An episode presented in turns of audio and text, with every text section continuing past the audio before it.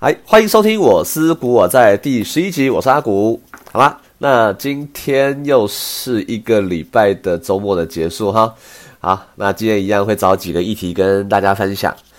那第一个就是最直接的，就是我们本周的大盘分析。好，那分析完的话，还有就是会带大家关心一个议题，就是最近新台币升值的状况哈。哦，上礼拜五升的非常夸张。好，那最后的话，想说生技股嘛，哈，前阵子很红，那想说就来介绍一支，哎，比较有实力的生技股，哦，就跟大家分享，哦，那因为最近哈，最近那个藏寿司的新闻真的是沸沸扬扬啊，这边就简单提一下好了。抽股票哈，就是有抽，其实几乎都会赚了哈，这是上上这个在上一篇 podcast 有讲过，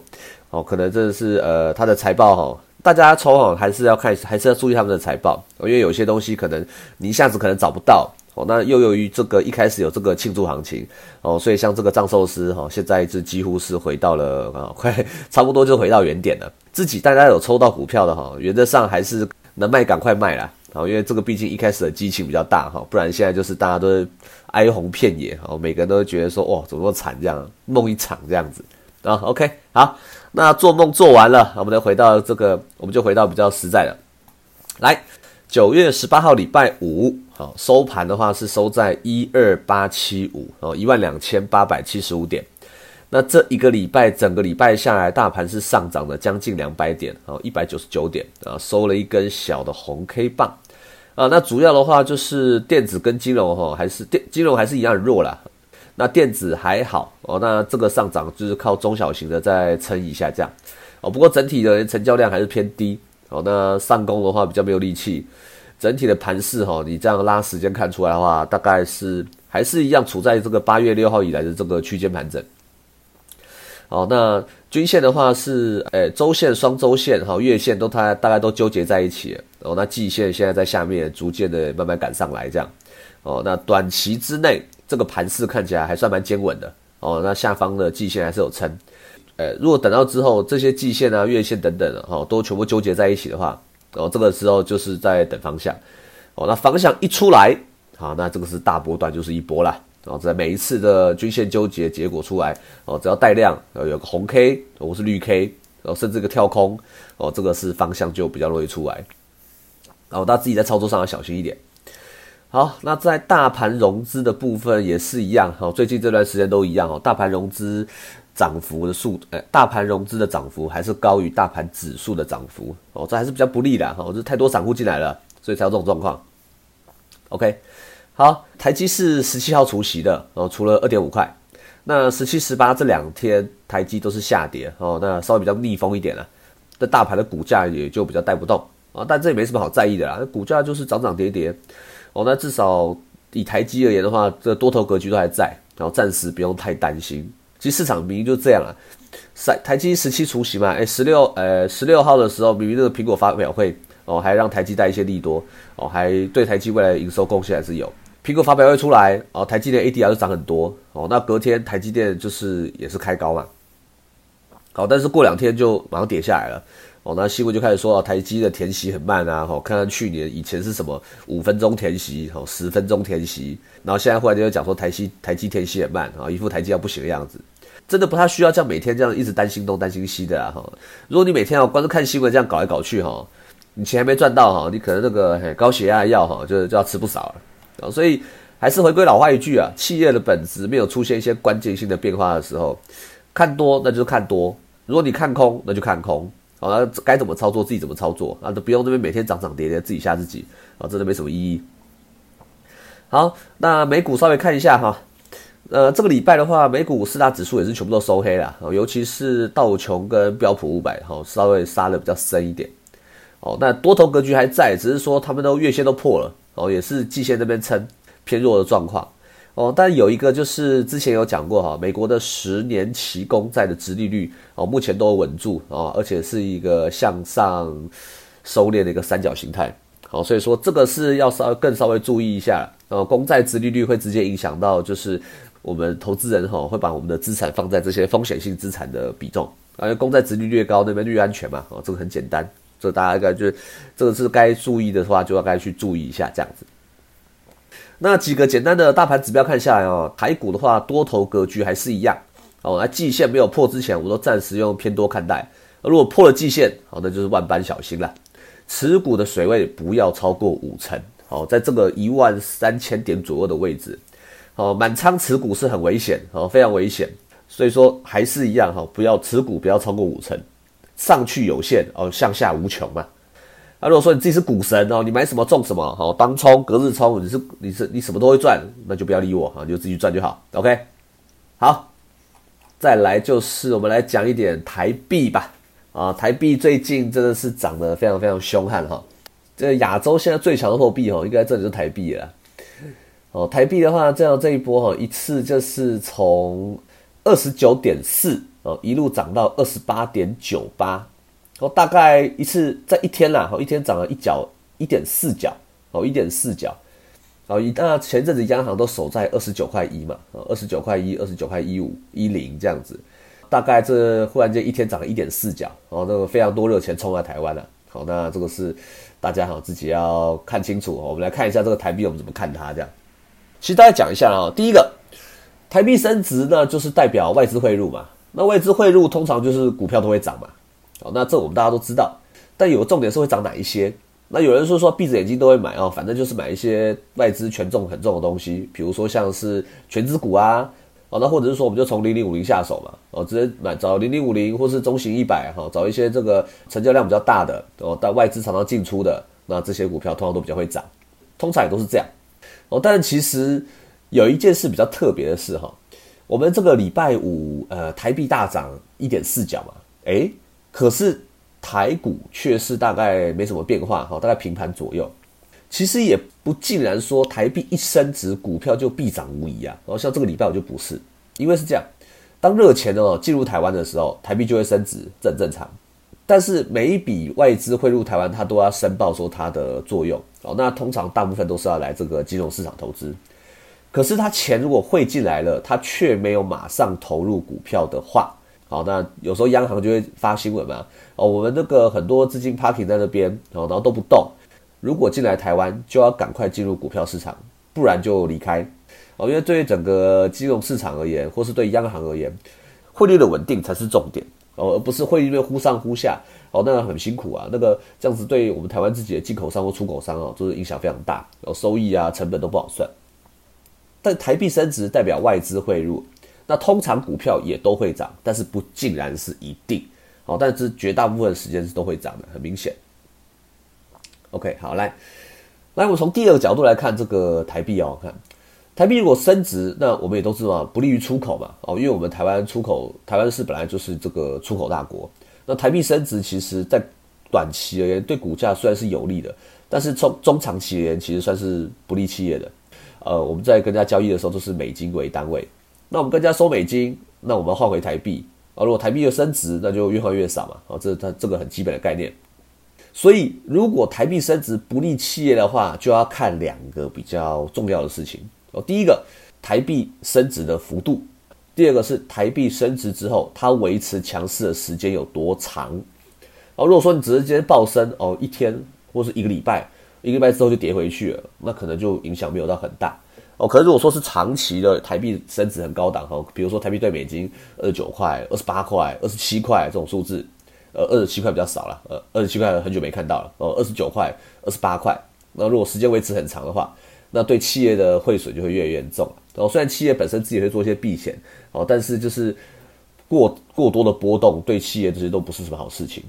哦，那如果这些升值，其实对于台湾的一些最直接的影响，就是一些低毛利的代工产业，哦，对他们影响就很大。原本公司毛利可能就低了嘛，那些毛三到四，哦，那如果说公司小赚，那还是一样可以继续做，哦，但如果说因为台币升值造成这些公司赔钱的，那就变得没有继续做的意义了。那台湾偏偏就是台代工嘛，那就一大堆这种公司，这种公司那就有长有时候长期就是靠台币贬值那边死撑活撑的。哎，之前的央行总裁哦彭淮南，当时的货币政策就是主升不主贬，这样这种政策让很多获利率很能力很低的企业也是这边撑。哦，那其实说真的，现在看起来你说是好是坏，其实我个人是觉得不好了。有时候企业该转型就转型，那你们撑在那边有什么意义？养一些就是僵尸企业，对啊，就靠着低汇率那边死撑活真的，可是当然，你话说回来，因为台湾的代工产业没有转型，所以只能这样做。那为了整体经济的稳定，彭淮南的当年那样做，你也不能说他就是错啊，因为他有他的政策方向啊。那到底是我们政府的政策方向是要服务企业，还是带着企业转型？那这个就是看后面的呃整个央行的方向这样。好，那这不管啊，反正是当年过去就这样。那我们现在回来看这段时间的升值哈，之后。等到呃，现在九月嘛，哈，九月算是第三季的第三个季，呃，第三个月份了。所以之后，呃，如果在第三季的财报大家开出来了，那我们看到一些企业获利有下降，好，那就要稍微注意一下啦，哦，是不是这个汇损的问题？哦，因为如果是汇损有问题，企业的本质竞争力都没变，哈，只是因为这些汇损啊，让我们这个让我们企业的收益减少。哦，你就不用担心说是不是企业的 EPS EPS 转弱，然后怕说这家公司不行了。哦，这财报自己要看清楚，有时候只是汇损问题，时间过了，等呃台币跌回去了，那可能就是又会有一些其他额外的收益。那反之，呃，如果一些进口商因为这样子让他这个企业获利增加啊，你也不用说哦，因为这样看到哇，这家公司的本益比降低了啊，赶快继续接，这就是一时而已，这不会是什么长期的一个优势，而且要么就这一次而已，之后可能就没有那么多这样子。好，所以台币升值哈，其实整体算是一个短多。好，所以那长期来看，我们还是希望台币贬值喽。哦，其实这个却是不一定。我就把这一年来的台币走势跟股价走势哈，我们就把这两个东西抓出来看一下，我们看它之间的关系是什么。我接下来哈，我就讲两个数字。一年前台币的汇率是三十一块七，哦，一年前嘛哈，大概就是二零一九年的大概八九月那个时候。哦，台币那个时候是三十一块七对美金，之后呢就一路升，一路升，一路升，几乎哦，几乎是一路升值哦，中间顶多就是拉平盘，连个像样的回档都没有，就是一路升值，一路升到现在最高档的话是二十八块九八，哦，之前是三十一块七，现在是二十八点九八，一路升。那我们看一下，从去年二零一九年八月到现在，台股哈最深有杀到八千五。最高也涨到一万三，好，所以有上有下，而且幅度很大。所以如果说我们就长期而言，我们这么拉一年来看还算够，应该算够长了。台币升值贬值对股价而言，实质的影响度其实是很低的，但是短期的台币的暴涨暴跌，却对股价其实算是有比较重大的影响。所以得出个结论，要影响股价真正的核心因素，其实不是汇率的问题，哦，是这家公司的体质强还是弱，哦，这个才是影响公司股价真正的核心因素。我跟你讲啦，真正很强的企业，台积电啊、大力光啦，哈，他们这种毛利率都很高，公司管得很严格，它其实不会因为汇率的一点点变动，好，就让公司忽然间摇摇欲坠，哦，原本一年赚零点五块，好，隔年变赔一块。然后每天那边再拼水一两瓶，不会真正强大的企业都是不会被这种东西所影响的。所以台币的长期走势跟台股的关系之间，不能说它有全然的正关系，只能说有一点相关。它反而是短期相关，长期却不太相关。所以我们如果在关心汇率走势的话，短期要稍微注意一下。可是长期的话，它的参考价值其实是偏低的。好。现在汇率现在在一个相对的高档嘛，对不对？哦，台币在一个相对高档的位置。未来台币到底是会继续涨，还是平，还是跌？我自己看它是这样子了哈，除非哦，台湾的经济哈整个是是重新起飞，整个产业的转型哦非常成功，那让台湾的企业可以吸引很多外资进来，不然的话，台湾台币你要再吸引外资再大量投入台股。我自己觉得是相对困难。那如果说台币现在在历史的相对高点，那接下来要再涨相对难的话，那走势不就要么就平盘，要么就跌。好，那如果是这样的话，在短期内其实对台股的走势相对的就比较不利一点了，对不对？好，所以如果我们用台币的这个历它位在历史高点的位置来看台股的话，还是跟刚刚的大盘分析结果差不多，还是一样建议减码哦，少量持股。才是比较比较比较适合的方法。有时候新闻在这些货币上哈也是会有一些名词，然后大大概说想说不得不吐槽一下啊，想说还是还是吐一下好了哈。对，有人说台币升值吸引外资来买，是因为台股的高值利率的特性，然后跟整个亚洲股跟整个亚洲比起来，台股有高值利率的特性，然后所以外资大量汇入台湾，大买台币。这高值利率听起来好像不错嘛，对啊，好像你这个配息配的不错，很很优。哦，可我跟你讲啊，这一听哦就知道是不好的话啊。我问你，真正成长型的国家，怎么可能会有股价便宜这件事情发生？成长的股票不可能会有股价便宜啊！所有外资早就已经进来台湾，把你股价买的高高的，根本不会有殖利率加这件事的发生啊，对不对？成长股价越高，殖利率就越低嘛。你殖利率高，除非台湾现在所有公司说哦，我们大发股利哦，我们这台湾的所有公司赚大钱，原本是不怎么发股利的，忽然就大发股利哦，那才有殖利率高这件的这个这个说法嘛，对不对？或者是说好。哎哦，台湾哦，刚好遇到一些特别的事情，那股价被错杀哦，甚至是说哦，我们整个台股遇到一些系统性的风险哦，什么都跌，哎，从第一档股票跌到第一千七百档股票，全部都在跌哦，整个系统性的风险哦，那这样才会有殖利率高嘛？台湾配息有的配到高到一个吓死人吗？也没有啊，台积电还是要二点五二点五在配啊，对不对？那现在台股在一万三千点左右，有所谓的系统性风险吗？也没有啊。对不对？所以热钱汇入哈，台币升值哦，哎，外资大买台股，就说看到哈，这个记者哈，真的是是不是哈？每次只要看到台币升值哈，就自动把这个台股殖利率高拉出来讲，这这个真的是这没什么关系的东西啊。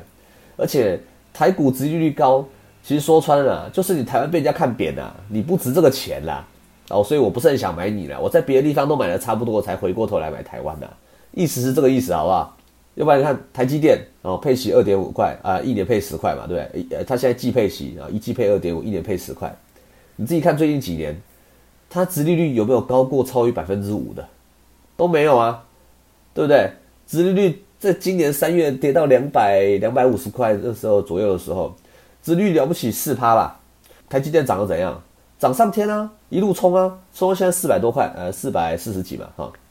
这才是真正强的股票啊！啊，它现在殖利率高吗？怎么会高？一定不高啦。对啊，那当然，之前美国十年期公债殖利率非常的低哦，所以很多资金来大买股票，不去投资这公债。可是现在公债殖利率又慢慢的走阳了，直接的一件事，公债殖率只要越走越高，对于这些外资有大幅度持有的台湾的全职股，对他们压力就越来越大，因为相对的台积电目前殖利率也是不高了。好，那所以说。当有一些，比如说呃指数型的，或是一些大型的投资机构，他们追求的是长期稳定的报酬率，而不是这所谓资本利得的话，这时候对台湾的一些全资股的呃卖压就会逐步的增重啊，这是刚刚一开始就有讲到的哦，所以这个是自己要小心的。好，所以台股殖利率加，这不是一件好事情，人家看不起我们才殖利率加啦，很看得起的话哈，殖利率哪会加？差的要死。然后再来，因为台币暴升嘛，哦。那就是以前啊，从以前的彭淮南防线啊，到现在改名了，换个杨金龙防线，哦，这是大家认为说啊，央行会在这些地方哦，在尾盘的话都会去拉回来。我们可不可以借由这些防线哦来做这个区间操作？其实哈，这些这些数字哈，从来没有从这些央行的嘴巴自己讲出来，都是媒体哈，就是帮他们加上去的数字啊。那央行本身哦，它也不可能真正的宣示这所谓的这个实质防线，然后除非经济市场真的出现决定性、呃重大的改变，因为平常他们不可能出来做这个宣示的。哦，因为台台湾这汇率哈，原则上大部分的时间还是算是比较偏向自由的交易市场啊。央行的方向，它站在的是稳定汇率的方向，而它不是站在决定汇率的方向。好，那如果说央行今天真的站出来宣示这个数字，那其他银行就来吃你豆腐嘛？对，可是所以不可能嘛？哈，所以这个东西都只是媒体赋予的，真正的货币政策还是央行还是看总体经济的方向去做决定。好，那一般像平常我们一般的这个投资人呢，哈，也是会觉得说，哎，那像台币现在升的这么高嘛，哈，对不对？哎，啊，不然我就不然就先买一点美金呢，不然买一点日币，哦，以后出国玩哦也可以用，或者说，哎，我赚个汇差也不错。啊，听起来是蛮好的。那我是觉得说，如果是一般人啊，想要趁汇率比较好的时候换汇出国玩存着，哦，我觉得不错啊。哦，对，我们像我们这种学经济，我们就知道说啊，这时候汇率还不错，OK。出去玩该省的钱是要省啊，对不对？可是如果你想要靠这个赚汇差，我个人就没有到很建议。因为首先第一，影响汇率的因素其实非常多哦，全球的央行政策哦，这整个体经济的窟窿。而且会有非常多人为的因素或是政策的因素进去影响。那第二就是汇率浮动都不大，好，它不会动不动那五，它不会动不动五趴的涨，然后十趴的跌，不大可能。那与其你花大把的功夫、大把的时间去研究汇率，我是觉得你不如把这个时间拿去买个股啦，好，或者至至少要赚，至少好，你看对了，那你要赚也赚的比较多，那这样不是比较划算吗？对啊，而且汇率，我觉得觉得汇率有很多人为的因素在里面，好，这比较比较难去去做这个推论这样子。OK，好，这边大概几个跟汇率有关的东西，大概跟大家分享一下。好，那目前的话就是结论还是一样啦，好，就是整个汇率还是现在是在偏高档的状态。哦，那会不会再更高？我个人认为是比较困难。好，那如果既然不会再更高，要么就是平盘，要么就开始跌。好，那如果是这样子的话，那大家自己在操作上哦，自己心里就比较有个概念啦。啊，因为这毕竟市场走到一个比较极端的状况。OK，好，那最后哈还还是要花时间，我们来讲一点这个生计。好，因为生计股这种东西哦，真的是我觉得啊，真的不管在任何时候哈，都是炒话题的一个非常好的东西。哦，甚至我以前也听过哦，生计哈，这当市场哦电子金融涨过头了啊，休息的时候，我们就转去一个比较保险的地方生计。哦，因为生计这些东西，诶，这我我也不知道为什么会有人说生计是个比较安全的地方。我怎怎么看我都觉得不安全。哦，就是他可能就是三年不开张，开张吃三年。哦，那你怎么知道他会这样公司会落赛这样？呃，梦想无限大。哦，那只是说，但是前面要烧钱烧钱烧很多年，然后烧到最后可能也有可能什么屁都做不出来。哦，但一旦哦有机会哦进入人体实验。哦，一期、二期、三期解盲，哦啊，到时候真的成功了，啊，神奇就喷一波啊！但是其实像我们这种，我就我承认啊，我就外行人啦，医疗的东西这很难嘛，谁懂？对啊，而且重点是我也不知道他公司公布的讯息到底是真的假的啊。对，有时候你们公布了，那你们到底是想，你们到底是想请散户上车，还是是真的？好，那这就不懂啊。如果说你真的有内线，我说啊，真的是有机会，很有机会。啊，你这个内线也不知道第几手哦，可能是第第二、第三、第四、五、六、七、八、九了哦。那这真的准吗？哦，这个就是有时候就看看啦啊。但是我之所以今天想要讲升级这样，就是我我就来找一档真正有获利的哦，而且长期获利都不错的哦，逢低买进，逢低买进也不错的好好生计公司哦。那我是觉得这种哈看起来比较符合我胃口啊。那你们大家就听听看。啊，觉得不错的话，你们就自己去也可以做做研究。好，来四一零七邦特，哦，四一零七邦特，在公司做什么的嘞？啊，他是做喜盛相关耗材的，而且喜盛耗材，啊，这听起来怎么样？就还不错吧？刚性需求嘛，对不对？你可以不出去玩，你可以不消费，你也可以不用买这个现在最流行的 Chromebook，哦，你也可以不买 iPhone。可是，一旦你生病了，一旦你需要洗肾了。哦，我跟你讲，一洗就是大半辈子。哦，一开始可能一个礼拜洗一次，后来变一个礼拜洗两次，啊，一个礼拜洗三次。你是要去医院洗，还是要回家洗啊？都一样，反正你就是要洗。哦，不管呢，诶，经济崩坏啦，哦，这飞弹打来啦，哦，新冠肺炎再来个一百次啦，我跟你讲，你要洗就是要洗，啊，刚性需求啦。而且它又没有季节性，对不对？春夏秋冬，哦，你只要有人，你只要活着，你就会洗。所以其实这这种股票，它其实跟食品股有点像。哦，那你说这种可不可以买？当然可以啊，但是呢，还是买的便宜嘛。讲到最后都是东西，你买的贵哈，都都是没什么好结果啦，还是买便宜啦。好，那我这边哈大概会先分几个重点啊，我先来这个公司先简介一下哈。这公司是专门做洗肾耗材的哦，当然还除了洗肾还有别的哈，像点滴袋、尿袋，就是这些医疗或是呼吸器哦，就是这些医疗的相关的耗材哈，他们都有做。呃，他们有自己的品牌，那也有做 OEM 做代工，哦，所以说都 OK，内销外销它都有做，而且外销它市场不是说只有在我们旁边那个中国大陆、亚洲、美洲、欧洲、非洲哦，通通都有它的市场，它还算蛮强的哦。那至少在台湾国内它市占算第一名啊，哦，那全球来看的话啊，是还有成长的空间。哦，大概简单是这样，好。那这个东西我大概整理了出，诶几个优点跟缺点，好，那我就大概跟大家做一个分析，这样。第一，它是做洗肾嘛，医疗用品，所以这东西最重要的就是这东西会不会有问题，哦，安全性是所有医疗用品里面的首选之一，最重要的。因为这个产品哈有没有效其实不是最重要的，重点是它用了病人不能出问题，这才重要。你以后病人出问题了，回来告你，我跟你讲，你光赔你就赔死，还做什么生意？哦，所以在这个行业里面哈，只要医疗这些东西，法规啊、检验啊，哈，都是做的非常非常严格的。哦，那台湾有台湾的规格，美国有美国的规格，欧洲有欧洲的规格，好像美规、欧规这样子。这些呃申请，有的是哦很花时间，或者是说你要申请很多项，然后可能其中一项就要半年，另外一项三个月，全部申请完加起来或两三年、三四年可能才这个程序才跑得完。哦，所以这个检验好跟这些认证，所以是非常困难的。他如果可以打入一个新的市场，接下来他就很轻松。但是他要打入新市场，相对的也是需要时间。所以今天他能在这么多国家都可以做这件事情，代表就是他至少不用怕一些后进者进来抢他的市场。原则上，他进来这个行业脚站稳了，OK 就不会出现什么太大的问题，这是个很大优点。来，第二，这家公司它不是只有做 OEM 哦，它还有自己的品牌。那你有自己的品牌，相对的你的利润就比较好嘛，因为你代工就帮人家打工而已嘛。我讲一个数字给大家听，这家公司哈，它的毛利率从二零一三年到现在二零二零年哦，它每一它每一年的毛利率都是四十趴以上。那如果你把它每一季拆开来看的话，其实它是每一季都在四十趴以上。呃，其实它是每一季都在四十趴以上哦，超强的，强到爆！一家公司哈，它有自己的品牌，它不是只做代工的。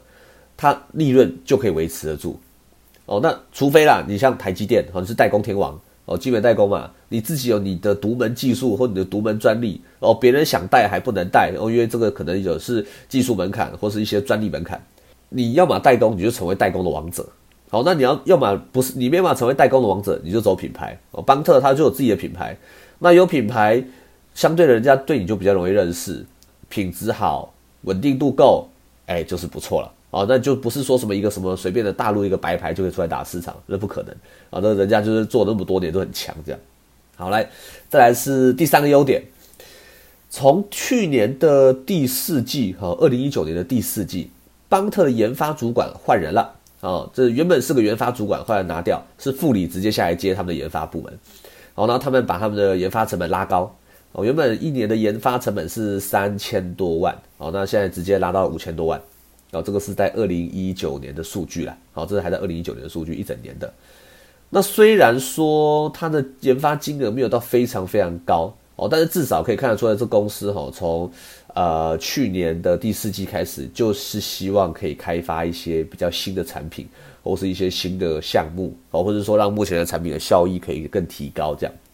哦，那目前虽然还没有看到真正杀手级的产品出现，但是至少。他把这个研发成本提高，可是，在整体的营业费用却没有提高哦，所以说他不是说额外的乱花钱哦，所以这一点看起来，至少这个研发哈，它应该是撑个一年、两年、三年下去，应该是撑得住，没有问题。这个钱愿意投下去，时间愿意花下去哦，之后应该是可以期待一些诶不错的产品出来这样子。OK，哦，所以这三点大概是邦特目前看起来算比较值得呃比较值得注重视的地方。哦，那缺点的话就是，邦特哦，虽然在国内它没有对手，但是在国外跟国外的一些大厂比起来哈，邦特的规模算是还算比较小的。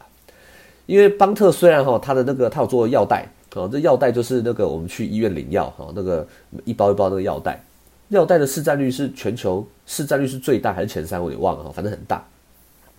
可是邦特一整年的哈，去呃一九年的营收，一整年营收其实才十八亿哦，所以。这个数字哈，如果说我们放到在台湾看，当然是最大的厂，可是在全球的话，它算是还是没有到很大，哦，但至少在这个洗肾这个行业哈，它这个行业整体的趋势还是向上发展的。所以如果邦特它在技术上面它没有得到更多的突破的话，之后它的市场哈，的确是有可能会被人家吃掉。哦，这是它比一个比较小的缺点，规模比比人家小。哦，因为这些国际一些国际大厂啊，大家都是并购来并购去的，然后越做越大这样。好，那么优点讲完了，缺点讲完了，接下来就要讲的是，接下来要讲几个重点。哦，这几个重点就是，呃，我觉得不算优点，也不算缺点，但是算是需要注意的事情。哦，第一个，邦特它进口的是医疗级的 PVC 啊，这是塑塑胶的东西，但是因为这是医疗级的，目前国内好几个厂都还没有办法提供，它都还是要跟日本还有欧洲做进口，好，所以说它的进出进口的时候就会有个汇差，那出口的时候也会有个汇差，哦，所以之后汇率会影响到邦特的收入跟支出，哦，这个是稍微要比较注意的地方。好，再来就是呃，因为它的医疗级 PVC 这个东西的啊原物料价格是跟石油一起走的，